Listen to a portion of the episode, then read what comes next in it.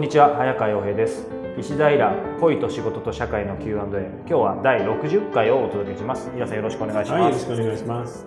さあ、えー今日はですねえーお母さんからいただいていますね。こんにちは。7歳の娘を持つ母です。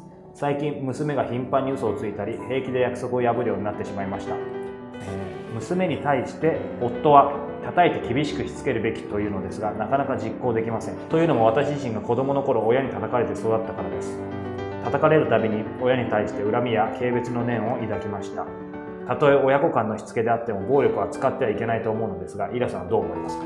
なるほどね。はいあのーこれはもう本当に、えー旦那の方が間違っていて、あなたが正しいってことですよね。あの正直言って、やっぱり感情に任せて人を叩くって、いやもう今ダメじゃないですか。で、この彼女がその親に対して恨みを持っていたり、軽蔑したりするっていうのも、相手のその弱さがちゃんと見えちゃうからだよね。暴力を使う人の。うん。感情に負けて人を叩く人の弱さっていうのがあるからさ。子供よく見てますようね、ん、でそこの前の段階のところで、はい。娘が頻繁に嘘をつくとか平気で約束を破ると言うけど子供はみんなそんなことするんだよね。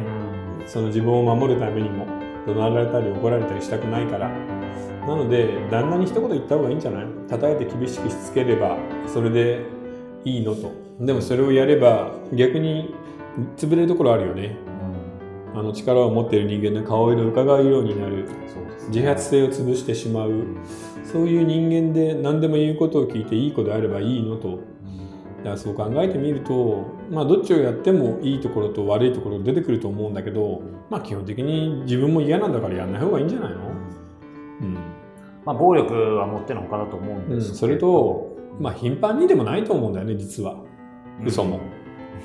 平気で約束を破るのも絶対そのなんていうのかな。内心あ悪いなと子供って分かってるからうん。だからそこはもうちょっと信用してあげた方がいいんじゃないかな。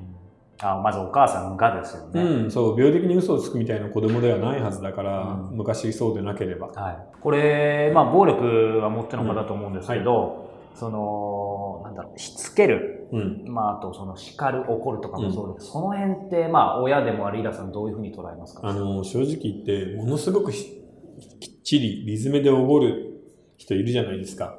あるいは放任でえ放っておく人。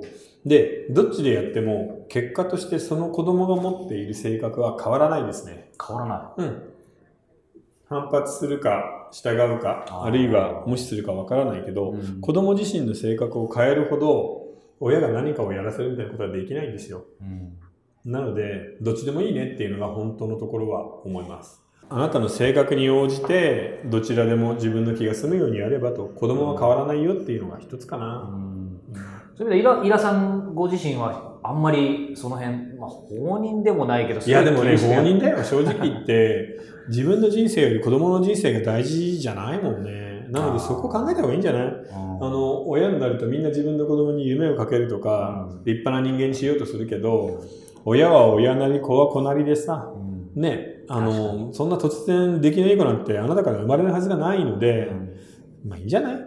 トントンそこそこぐらいで。ねあとは健康に大きく育てば、うんあとはみんな子供が自分の人生を生きていくんだからさっていう。本当そうですね。やっぱりその健康で大きく育つための環境をまあね、うん用意してあげるぐらいのことしかなんかできない気がしますよね。そう。そういうとなんか今すぐね、最近、悪いこれと金をかけていろんな教室だの、スポーツだの。